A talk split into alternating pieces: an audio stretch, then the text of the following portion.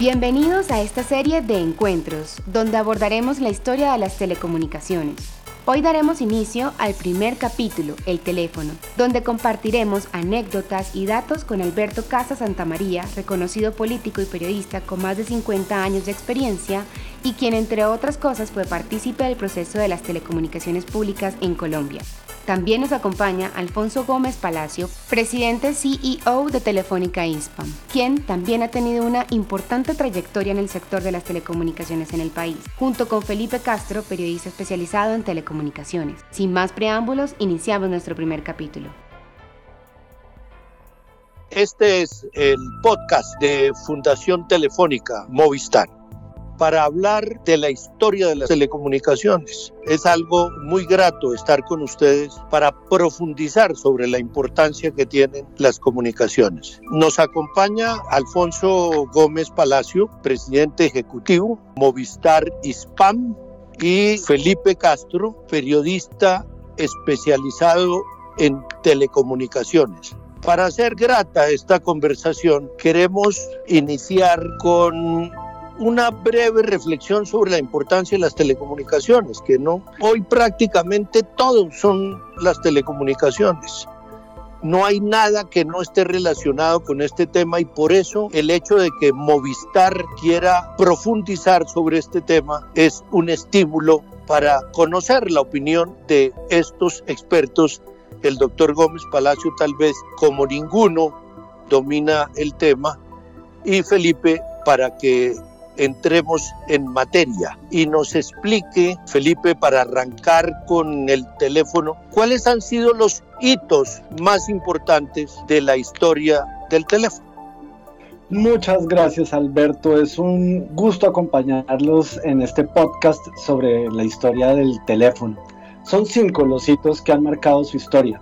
El primero es el telégrafo eléctrico que aparece en la primera mitad del siglo XIX, en un momento en el que los científicos sabían que mediante un impulso eléctrico que viaja de un extremo a otro de un alambre, produciendo un efecto magnético al otro lado de la línea, podían crear un sistema de comunicaciones. Y es Samuel Morse quien lo perfeccionó y además creó el código telegráfico de puntos y rayas que permitía hacer una comunicación el cual presentó por primera vez en el año 1844. El segundo hito es el teléfono que aparece en el mismo contexto del... Perdóneme. Señor. Perdóneme, Felipe, una referencia ahí en lo del Morse, porque eso me hace recordar, pues, a García Márquez, ¿no? Porque su padre trabajaba en su condición de telegrafista en Morse.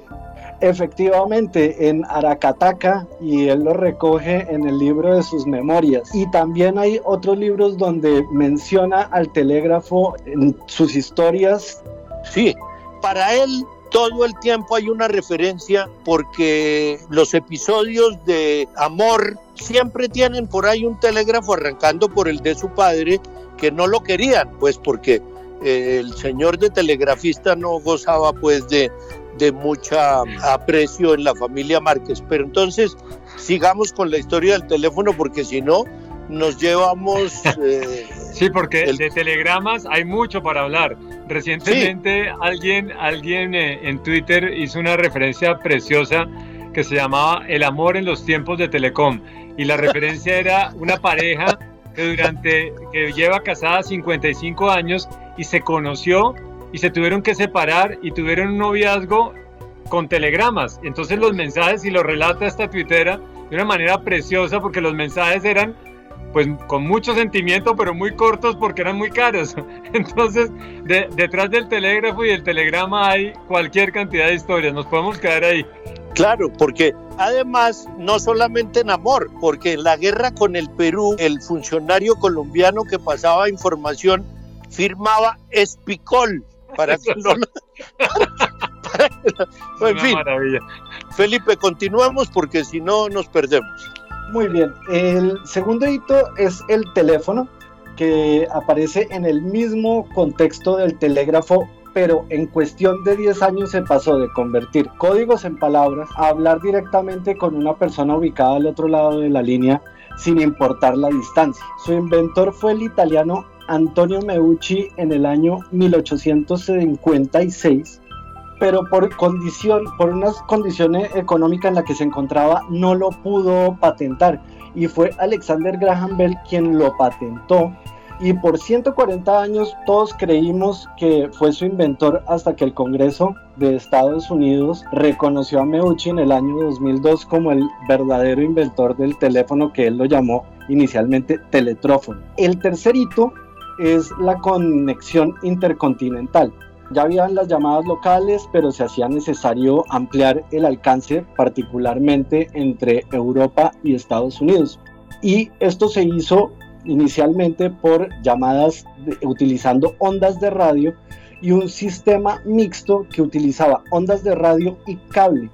La primera llamada se dio en el año 1927 usando ondas de radio entre Nueva York y Londres y la primera llamada utilizando ese sistema mixto se dio entre la ciudad de Madrid y Washington desde las oficinas de Telefónica precisamente y los interlocutores fueron el rey Alfonso XIII y el presidente de Estados Unidos Calvin Coolidge. Esto fue apenas un año después de la primera llamada en el año 1928. El cuarto hito es la telefonía móvil que para la década del 70 ya teníamos a los lugares conectados alrededor del mundo, pero no a las personas sin importar el lugar donde estaban. Gigantes de la industria como ATT pensaban que lo que sería el nuevo paradigma era conectar a los vehículos. Sin embargo, compañías más pequeñas creían que por qué no conectar a las personas. Y es así como Motorola, un ingeniero en Motorola, un ingeniero llamado Martin Cooper, en el año 1973 crea el primer celular que pesaba nada más un kilo y valía lo que un carro de gama media. Y el último hito es la fibra óptica los continentes han estado conectados por cables submarinos desde el comienzo de las telecomunicaciones, desde el telégrafo con el teléfono y luego se requirió de una mayor capacidad. Así aparece la fibra óptica que inicialmente se utilizó en la transmisión de imágenes en el endoscopio médico y luego se le dio uso comercial en telecomunicaciones gracias a las mejoras hechas por el científico chino Charles Cao en la década del 60, quien a la postre recibió el premio Nobel por sus hallazgos. La fibra óptica hoy es responsable del 99% de las comunicaciones a distancia y es la base para el 5G que ya no conecta a las personas, sino a las cosas. Bueno.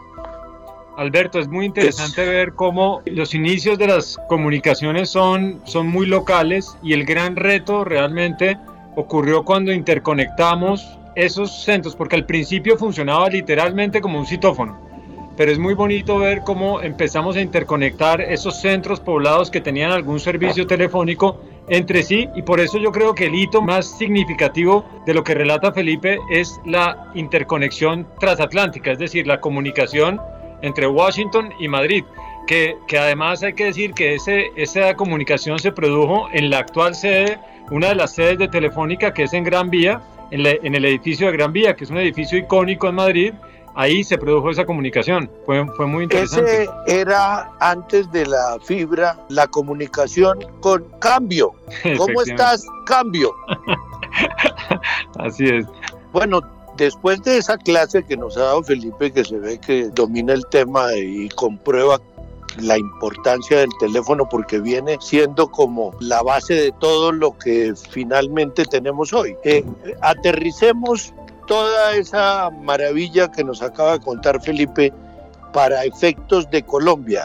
¿Cómo es, Alfonso, la forma como Colombia ha aprovechado la existencia del teléfono? Claro que sí. Al principio, los inicios de las telecomunicaciones, y, yo creo que Felipe puede profundizar más adelante sobre eso, pero hay un hito muy importante y es que una de las primeras compañías de teléfonos que existió en el continente fue la ETV en Bogotá. Es decir, es una de las 10 primeras compañías en todo el continente, anterior a ATT, anterior a muchos gigantes de las comunicaciones de hoy en día. La verdad es que Bogotá fue una ciudad que estuvo muy adelantada en, términos de comunicaciones y eso es un mérito importantísimo de TV que yo creo que Felipe luego nos puede profundizar. Pero lo interesante probablemente en Colombia es que entre los esfuerzos de telegrafía que primero eh, se iniciaron gracias a esfuerzos más privados, porque tenía que ver muchísimo con las plantaciones. Eh, de hecho, las referencias que hacíamos a, a Aracataca, pues tiene que ver con que las plantaciones bananeras fueron de las primeras entidades que propusieron la masificación de las comunicaciones. En la década de los 40, el gobierno toma la, la, decisión de nacionalizar las comunicaciones, de volverlas nacionales, con el propósito de centralizar esas compañías, porque el reto que teníamos en ese momento es que había ciertos servicios, ciertas comunicaciones con el exterior, pero teníamos un reto de interconexión. Lo que hace posible esta magia de las comunicaciones que, que estamos celebrando, entre otras cosas con este podcast, es la interconexión, es la capacidad de interactuar con muchos sitios del mundo, y eso no existía en Colombia.